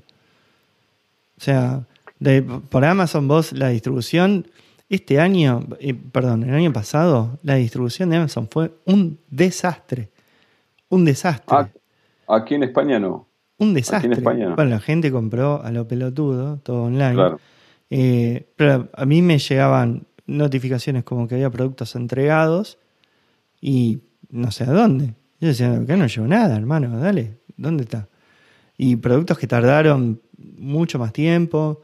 Este, la, la, cadena de distribución realmente yo la vi bastante afectada. Que por lo general acá es súper super ágil, pero. Sí, ¿y cómo es, y cómo es eh, eh, ya está distribuyendo exclusivamente con flota de Amazon? Amazon, porque aquí todavía no. Aquí algunas cosas te llegan por flota de Amazon propia y otras que utiliza empresas de logística eh, españolas. Y en general, la, cuando te llega por Amazon, llega súper bien y en el tiempo que te dicen. Además, justamente es, un, justamente, mira, eh, me hiciste acordar una cosa. Una, una de las razones por las cuales la gente compra tanto en Amazon es sobre todo por la parte logística. Si tenés un problema, lo empaquetás de nuevo, en cuanto se lo llevan de tu casa, el mensajero ya te, ya te devuelven la pasta, ya la tenés de nuevo acreditada en tu cuenta.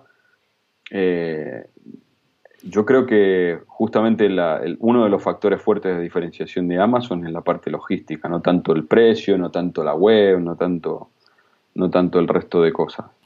Ah, eh, lo de la velocidad de entrega, eso sin lugar a dudas es este o sea, acá en día, o sea, si vos no pagás Amazon Prime, te miran raro. O sea, ¿cómo no vas a pagar Amazon Prime? Las cosas te llegan a los dos días o al día siguiente.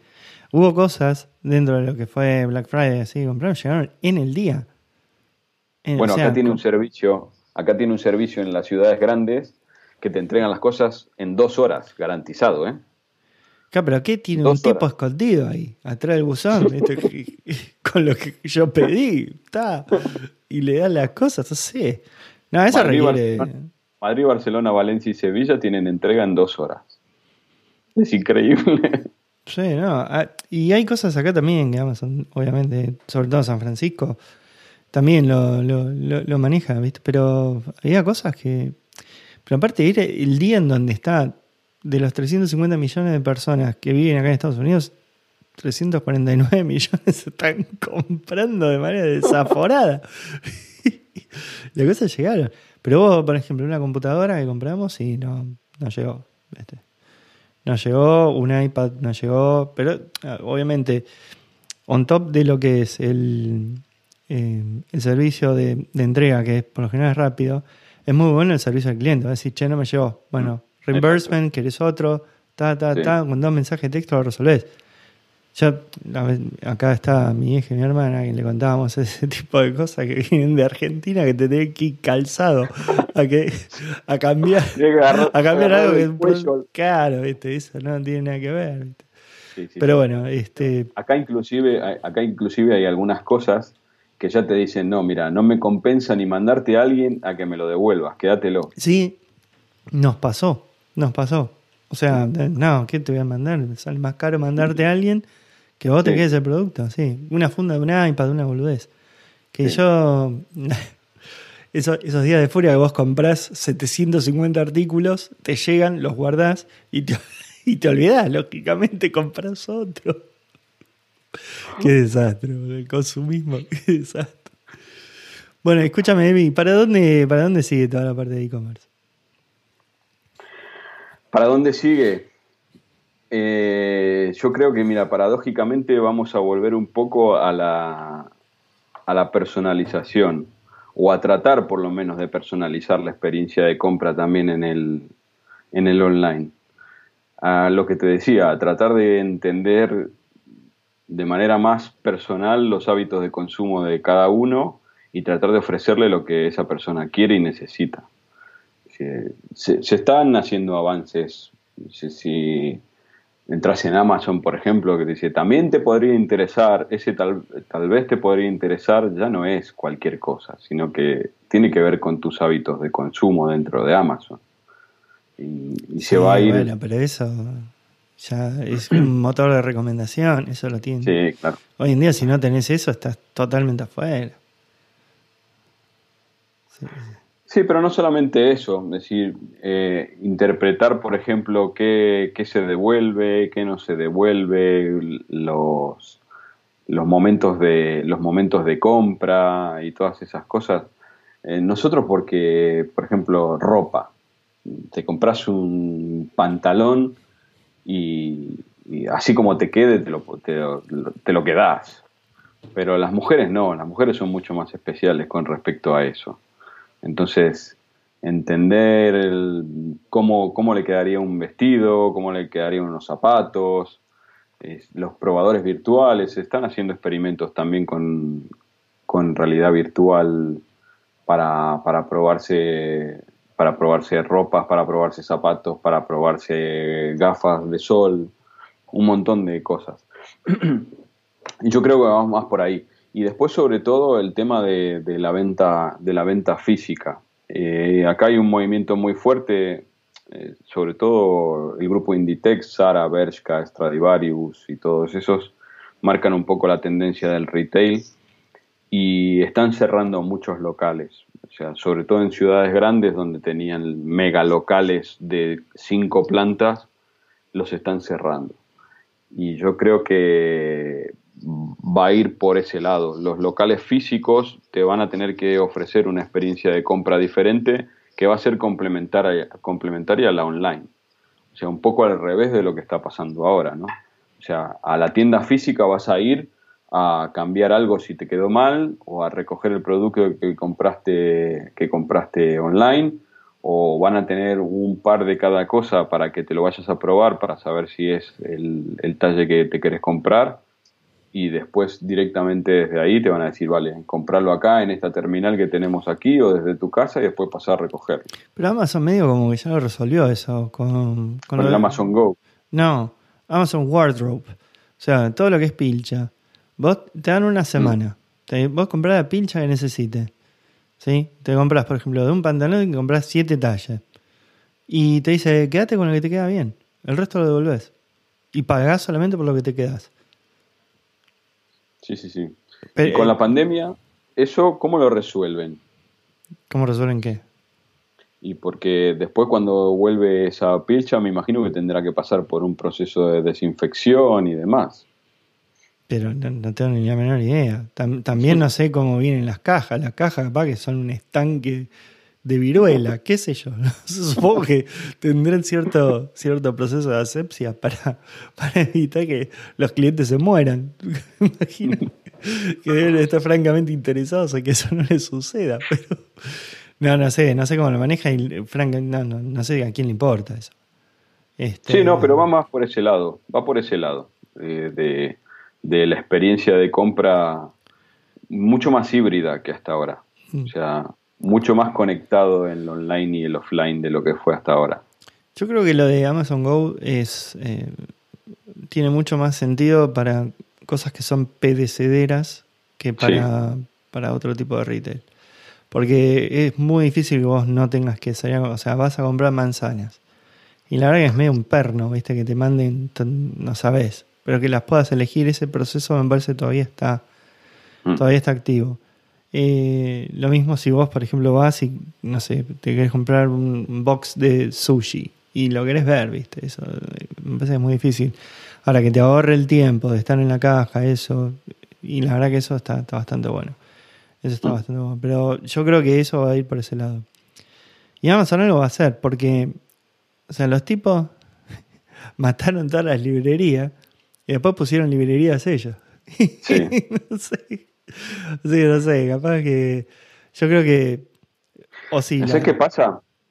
¿Sabes qué pasa? Esto sobre todo no tiene que ver con el marketing online, sino que tiene que ver con un poco con el, con el branding en general. Y es que las empresas que nacieron en el, en el online puro, al final necesitan una experiencia real para que la gente mm, las, las tome un poco más en consideración. O sea, Google, ¿qué es Google? No es nada Google.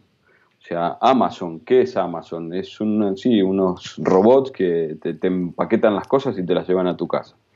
Pero cuando haces, mm, cuando pones el interés en tener mucho más presencia física, al final la diferenciación la estás haciendo en ese punto. ¿qué otra empresa puramente online puede tener la capacidad de tener espacios físicos reales para que la gente entienda que, detrás de toda esa maquinaria de robot existe gente?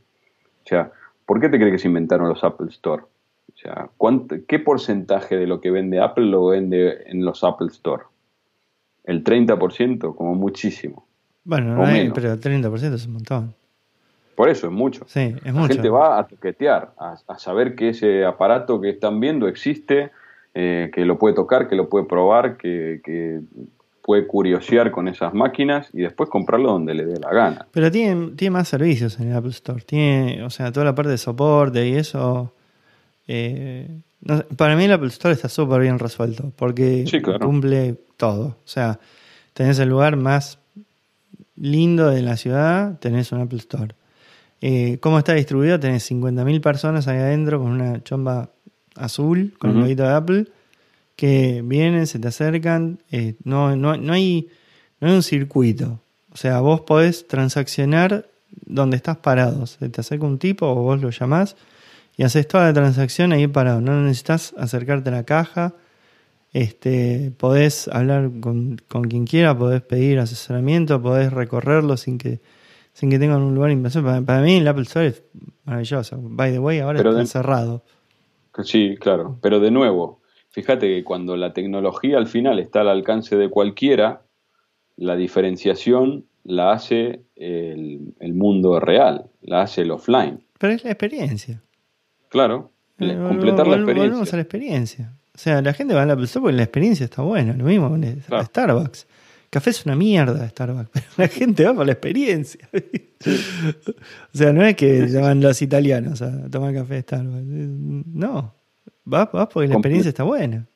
Sí, sí, completar la experiencia en el mundo real. Al final, por muy techis que seamos, esa experiencia le gusta a la gente. O sea, a mí el tema de la experiencia es algo que me, me, me llama mucho la atención y me, no sé cuál es la palabra que estoy buscando, pero me, tiene... Eh, me, gusta que las empresas se preocupen francamente por manejar el tema de la experiencia, porque me parece que muchas veces el producto por ahí no es compite siendo del montón contra otro, pero si la experiencia está buena y te terminas quedando eso, o sea, para mí Starbucks es el caso número uno. Hacer café, mm, no, o sea, no, no, pero la experiencia está buena, no sé. ¿Vos eso, ahí en España cómo la ves eso? ¿Con respecto a qué o con respecto a quiénes? O sea, Hay, hay pocas empresas mm, puramente online que se puedan dar el lujo de completar esa experiencia. ¿sí? Eh, fíjate que el, vino, de nuevo, volvemos a lo mismo. las posibilidades de visitas enoturísticas empezaron un poco por eso, para completar la experiencia. Vos mm, a lo mejor mm, no te gusta particularmente ese vino, pero vas, conoces la bodega, eh, te hacen una visita, te dan a probar el vino y decís, bueno, ahora soy fan número uno de este vino por cómo me trataron, por la visita que me dieron y por lo que me explicaron de este vino. Y lo mismo deberían hacer todas las empresas. ¿no? Deberían buscar cómo complementar la experiencia. Mucho más ahora, mucho más ahora donde al final mm, todas las empresas eh, son una pestaña de Chrome. todas. Sí, tal cual. Todas. Después, sí, podés tener la página web más bonita del mundo, pero no me estás ofreciendo mucho más que la otra pestaña que tengo abierta al lado vale, ¿y cómo complementamos esta experiencia? Te puedo vender pan si quiero, calentito y que te llegue a tu casa. Pero ¿y después? ¿Qué hacemos? ¿Qué vamos a hacer? Y ahí se abren un montón de posibilidades que mm, pocas empresas lo tienen resuelto al 100%. Y vos querés mandar mail para eso. No, pero mira, si una vez que una vez que me compraste el pan, si yo te digo, eh, te doy consejos sobre cómo preparar un, un buen sándwich con ese pan, cómo conservarlo para que te dure más tiempo. Eh, te mando por email las novedades una vez por semana. No, no, no quiero mail. quiero. No somos, no somos usuarios comunes. Eso tenés que tenerlo en cuenta. No somos nosotros dos, no somos usuarios comunes de la tecnología. No, pero para, para, para, para, para, para. Pues nosotros chequeamos mail todos los días. Yo te digo, la negra, si, si tuviera que alimentar al perro por los mails que le llegan, se cagó de hambre el perro. O sea, no, este, no, no, es así. no es así. No sé, bueno, yo no, quería sacar de nuevo el tema del mail, pero me llamó mucha atención eso. Yo, la, francamente, no estoy, pero ni por casualidad de acuerdo con el mail. Estoy, pero yo sé que tengo dos grandes fobias, una es el mail y otra es el Excel, que son como la salida más fácil. Pero bueno. Yo te aseguro que la conversión que tiene el email marketing ya le gustaría tenerla a Facebook Ads, a Twitter Ads o a cualquier Ads que le pongas adelante. Bueno, a, nosotros al buzón nos llega publicidad impresa. Física, directo, marketing directo. Sí. O sea, bueno, Costco te manda una revista así de gruesa, ¿dónde está la cámara acá? Así de gruesa, con pelotudeces, y te manda tres veces por semana, te manda todo, pero hay, hay, hay lugares que te mandan que no sabes ni si te tenés que vacunar para ir a esos lugares, no tenés ni idea, no sé. A mí me llama mucha la atención eso. Obviamente yo, eh, como estábamos viendo, soy totalmente distinto target para, para ese tipo de cosas, totalmente distinto target. Pero bueno, Chemi, quería hablar un tema más con vos. Eh, la verdad que toda la parte de e-commerce, eso eh, eh, está buenísimo. Aparte, yo esas discusiones sobre e-commerce las tengo en mi casa sobre qué conviene ir, no conviene ir. Para mí, el e-commerce francamente resuelve un montón del uso del tiempo. requiere cierto retrabajo cuando vos tenés que devolver cosas que eh, acá le voy a dar crédito a la negra, que ella va y es quien las devuelve, yo quedan ahí acumuladas. Pero francamente resuelve un, para mí resuelve un montón el, uso de lo que es el, de lo que es el tiempo. Ahora, lo, que quería hablar con vos era el tema de, de, speaker. ¿Cómo, ¿Cómo llegaste a ser speaker y dónde, dónde participaste? A ver, los que hemos nacido en Argentina nacemos con un chip que te da dos características. Eh, la primera es que te anula la vergüenza y, la y la segunda es que te dota de una serie de facilidades para hablar que al parecer, yo no lo sabía, pero al parecer en otras partes del mundo es muy valorada. Eh, y yo empecé eso, empecé creo que aquí en España 2007 o por ahí, en un evento que habíamos organizado nosotros y a la gente le gustó, le gustó mucho encima lo que dije, le gustó cómo lo dije y empecé a, ver esa beta como una posibilidad también de sobre todo difusión. En ese momento no, tenía pensado en, lo que me podían llegar a pagar por dar charlas. Sobre todo por difusión, por divulgación. Me interesaba mucho que la gente, de nuevo, que la gente viera de una manera sencilla todas las posibilidades que se estaba perdiendo.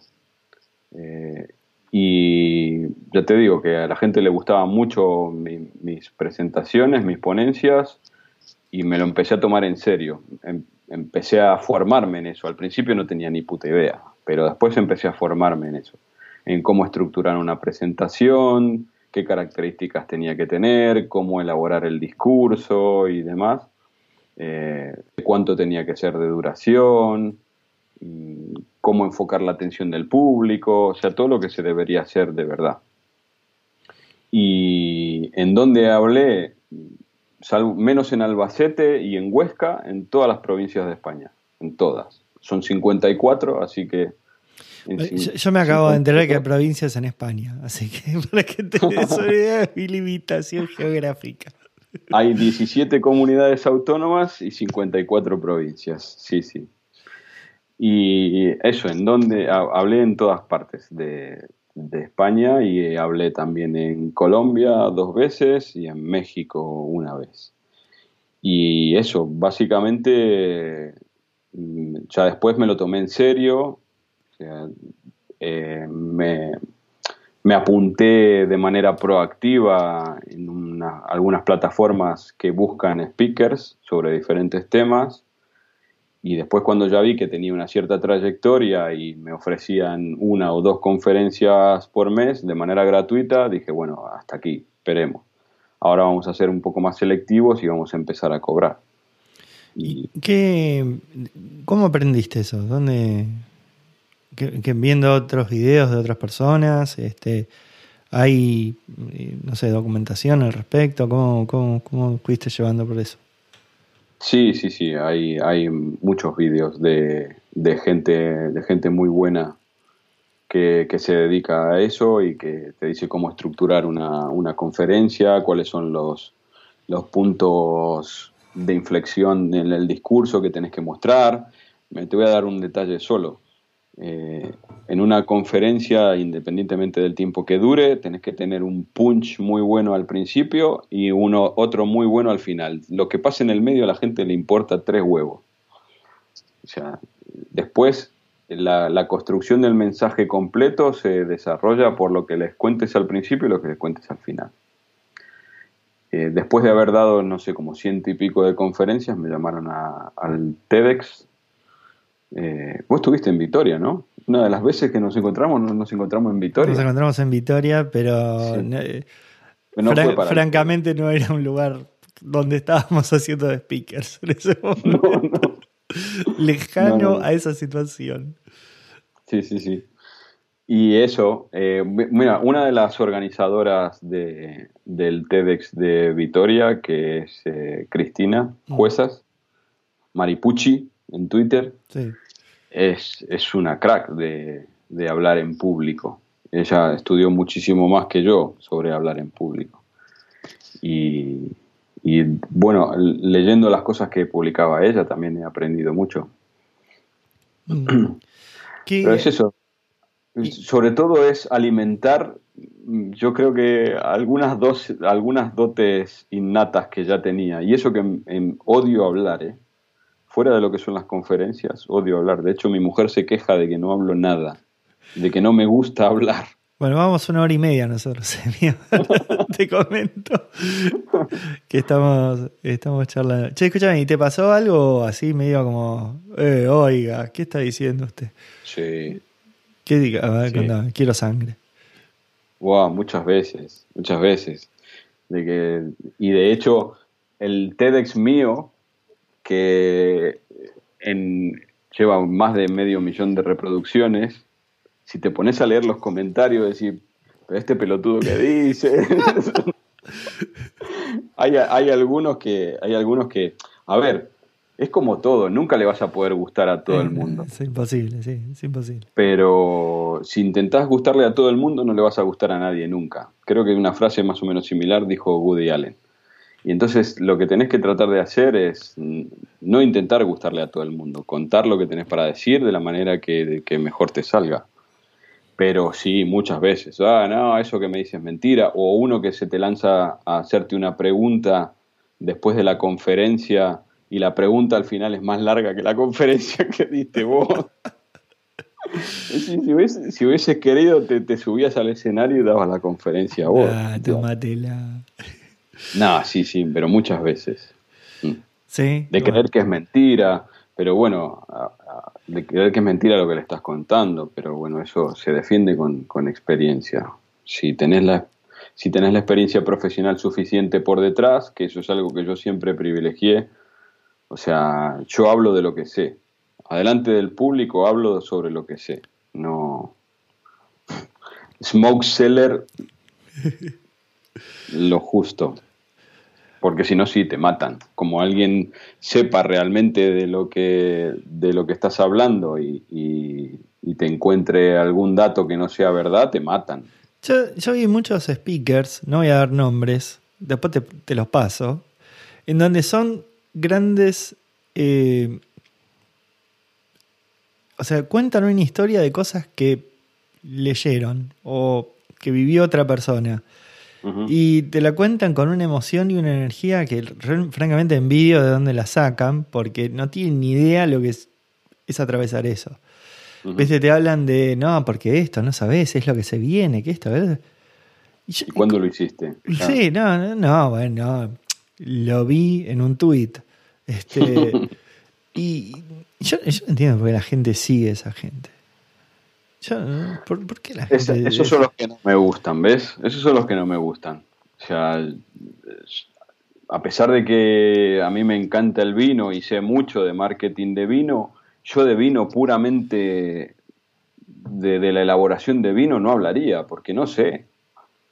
No sé. Yo qué sé, lo mismo que me ponga a hablar de, de motores de Ferrari sí, me pueden gustar mucho, me pueden apasionar, pero no, no puedes ponerte adelante de la gente a hablar sobre algo que no domines muy bien, porque te van a acribillar.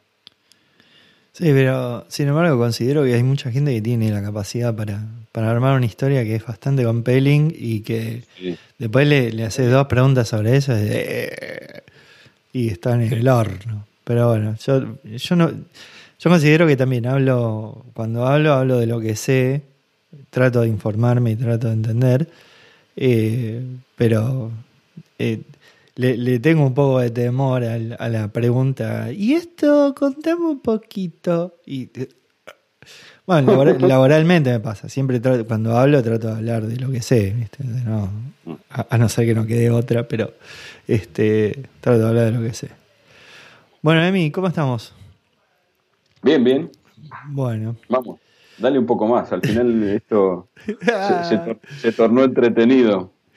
Bueno, cuéntame, eh, vamos a hacer un poquito más superfluos en la, en la última parte. Contame eh, un poco sobre, bueno, ya, ya hablamos un poco de la cantidad de años que hace que estás en España. ¿Qué, mm. ¿Cuáles fueron los cambios más grandes de meterse dentro del sistema español y de la vida española con respecto a lo que tenías en Argentina?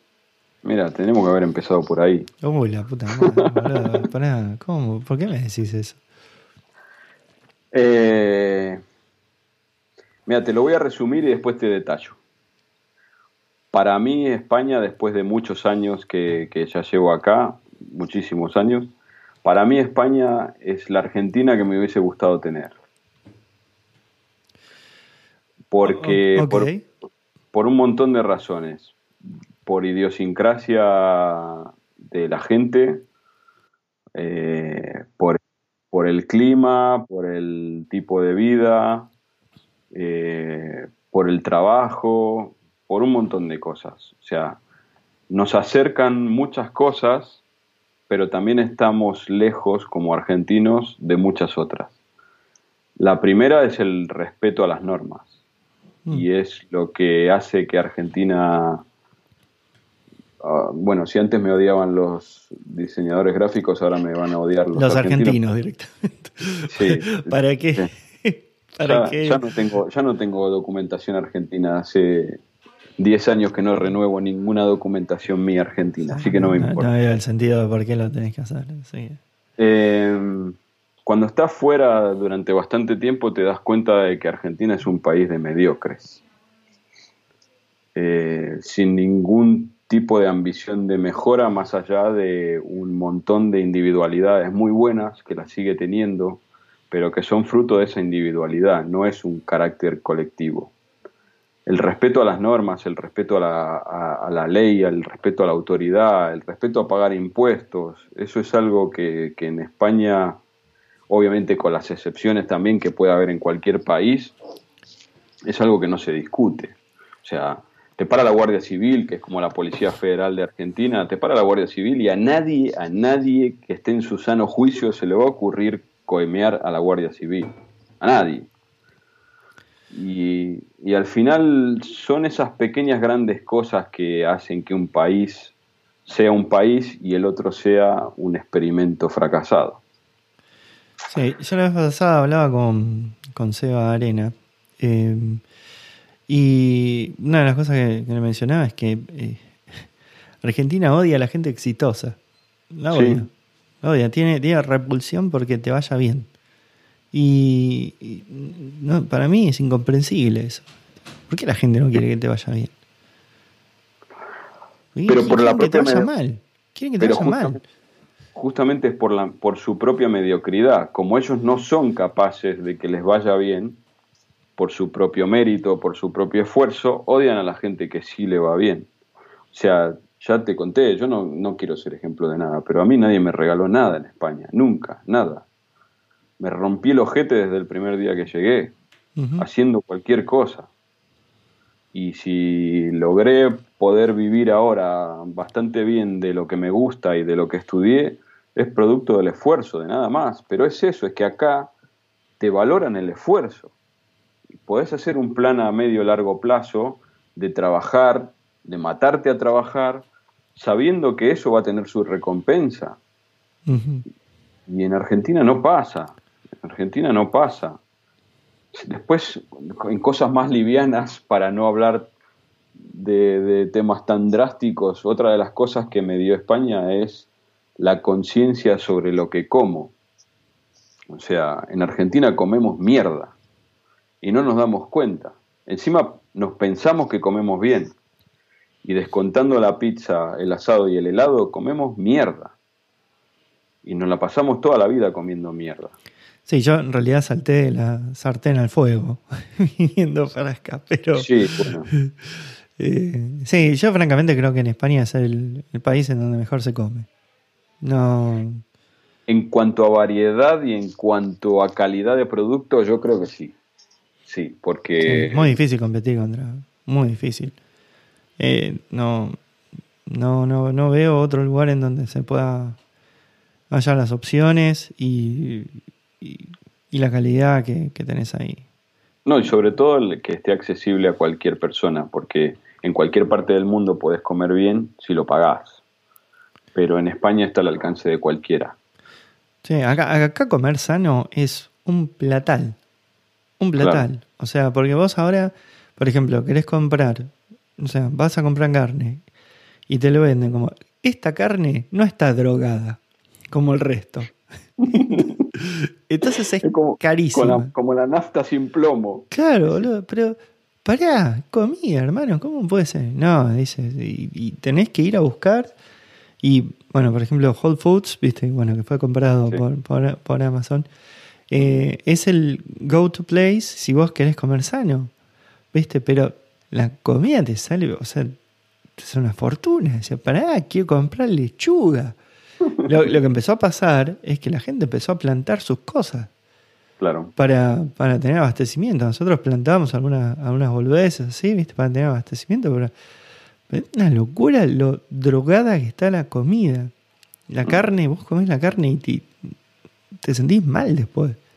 Mm. Es, es, un desastre. Bueno, pero seguí contándome. ¿Qué más? ¿Qué más me dio España? Bueno, me dio una hija. Eh, ¿Qué más me dio España? Me, dio el, compromiso de la palabra. Me dio el que las cosas que, se prometen se cumplen. O sea, que los contratos se respetan. Mm. Eh, eh, no sé, yo creo que es, es todo tan normal, ¿no? O debería ser tan normal para cualquier país serio que parece mentira, ¿no?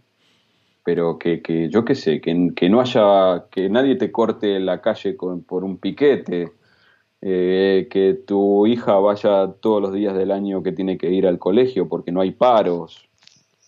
O sea, no sé, cosas normales que deberían ser normales para cualquier y, país. Y eso, que vos estás últimamente bastante activo por Twitter puteando al gobierno, estás hermoso. Sí, sí, no, claro. A ver, Mira, eso es otra de las cosas que me di cuenta, porque eh, no sé si te pasó o si, ya estás en ese punto, pero yo creo que entre los cinco, más o menos, después de estar viviendo en otro país cinco, más de cinco años, eh, te das cuenta de que ya empezás con, parte de a incorporar cosas que te dan el derecho a quejarte de que, están mal o que crees que se pueden mejorar. ¿sí? Al principio, antes de, antes de los cinco años, es como que estás un poco más tímido, que te da miedo a criticar. No, no, no solo eso, a mí, sino que vos venís de un lugar donde las cosas no andan y al principio es todo, ¿viste? no puedo creer, anda todo. Después. todo Disneylandia. Claro, ¿viste? Después empezás a encontrar que los hedge funds acá están manejando el stock market como se le canta las pelotas, bueno, no está bien, ¿viste? bueno, mm. ahora es, otro nivel de puteada, ¿viste? Pero pero al principio es, no lo puedo creer, funciona todo. Mm. Pero es, ese, punto. Es decir, no tengo derecho a quejarme, ese es el tema. Es decir, no, no tengo derecho a quejarme porque funciona todo y después ya te vas dando cuenta de que hay algunos detalles, hay algunos detalles que se pueden mejorar. Eh, ya te digo, o sea, uno tiene, si paga sus impuestos, tiene todo el derecho del mundo a quejarse y obviamente sin perder la perspectiva desde donde venimos, ¿no? Sí, sí. Pero estás en un país que querés lo mejor para el país en el que estás y en el que estás criando a tus hijos. Entonces, no puedes decir, ah, no, no me puedo quejar de esto porque en Argentina funcionaba fatal. Es decir, no, no, no me puedo quejar si el tren llega dos minutos tarde porque en Argentina ni siquiera venía. O, venía prendido fuego, sí. Claro, no, no, sí que me puedo quejar. Obviamente que me puedo quejar y de hecho, si, si llegas cinco minutos tarde Renfe, te devuelven el 50% del importe. Entonces, ¿por qué no te vas a quejar? Yo, yo lo que me di cuenta también, estando acá, es que, no sé, a mí me pasaba en Argentina como que yo me, sentía medio perseguido si vos puteabas. Y, sí, y acá, o sea, yo por ejemplo, cuando, Trump estaba activo, cuando Trump estaba activo en Twitter, mirá la respuesta de la gente. Decía, no puedo creer es, terrible lo que le contestan, pero terrible, una maldad. O sea, fuera de que está lejos de ser mi persona este, con la cual me identifico, ¿no? Pero una maldad, yo decía, ni en la cancha escuchaba estas cosas. tremendo, tremendo. Pero bueno, no, sí, sí, está, está claro que uno tiene el derecho, si paga, si paga impuestos, tiene el derecho a quejarse y a querer que el país funcione lo mejor posible dentro de las posibilidades. ¿Qué me dio también súper importante, y yo creo que es la cosa más importante, es la tranquilidad, hmm. la calidad de vida. Hay cosas que también después empiezan a pasar desapercibidas, pero tener la posibilidad de usar lo que se te cante y donde se te cante, poder sacar guita de un cajero automático que da a la calle sin tener que estar mirando para atrás. O sea. No, y vos te fuiste, Emi, te fuiste cuando las cosas estaban bien. sí, también, tenés razón. ahora. yo no sé. Yo ahora no, no, no, no, sé. Yo hace rato no, no voy para allá. Pero. Pero, viste, llegás, salís de seis y ya. Sí, está como, boludo, volvimos acá. El tráfico. Gaby, todo. Gaby, que tiene una camioneta de reparto acá, se olvidó un montón de veces la, ventanilla abierta y vas al otro día y no te falta ni el bolivic. Sí. No te falta nada. Eh, eh, sí, no sé, aparte me, me, da bastante tristeza también, pero no, qué sé yo. Eh, también es una etapa que se supera, ¿eh? A mí me daba primero rabia, después tristeza, después ya te da resignación y después decir, macho. ¿Vos, seguís mirando noticias de Argentina? Yo abro Clarín, te diría que una vez por semana, cada 10 días o por ahí. Pero también ni siquiera abro las noticias. Abro Clarín, veo la portada y La Nación también, veo los titulares y digo, ¿para qué? Es, que ese es un culebrón. Es un culebrón. Lo que pasa es que yo muchas veces entro porque veo un montón de reacciones en Twitter, un montón de gente que sigo, y digo, ¿qué pasó? ¿Viste? Abre, oh, qué kilo. Sobre todo que también te pasará como a mí, y es que en general se toma Argentina siempre como mal ejemplo de casi todo. Entonces, con lo que pasó con el, con el funeral de Maradona y todo eso. ¿Viste lo que pasó en Argentina? Nunca te comentan, ¿viste lo que pasó en Argentina? Uno descubrió la cura para la poliomielitis. Yo qué sé, no, eso no te pasa nunca. y cada vez pasa menos. Sí, sí, cada vez pasa menos. Bueno, Emi, vamos cerrando. Vale, señor. Bueno, un placer inmenso tenerte en Tenemos Lado B. el eh, mío, el mío. Saqué un montón de conclusiones sobre el e-commerce que compartiremos. Y nada, te agradezco enormemente eh, que hayas participado en este humilde programa. Te, agradezco, te agradezco la invitación, soy ultra fan de, Tenemos Lado B. Vamos. Me, escuché, creo que me, faltan un par de capítulos nada más perdidos por ahí. Eh, si hay un mensaje que se puede dejar con respecto a esto último que estábamos hablando, es que cuando alguien sienta la tentación de, por lo que sea, por las empanadas, por la pizza, por el helado, por lo que sea, de que le agarre el bajón y se quiera volver a Argentina, mm, que piense el día anterior a, irse por qué lo hizo. Yo lo tengo clarísimo. Mm. Yo lo tengo clarísimo. Y no quiero volver a ese día. Yo también.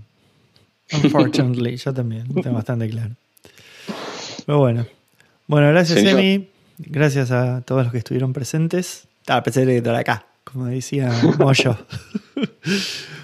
Adiós. Un abrazo, un abrazo para toda la familia por allí. Cuídense mucho. Igualmente. Adiós.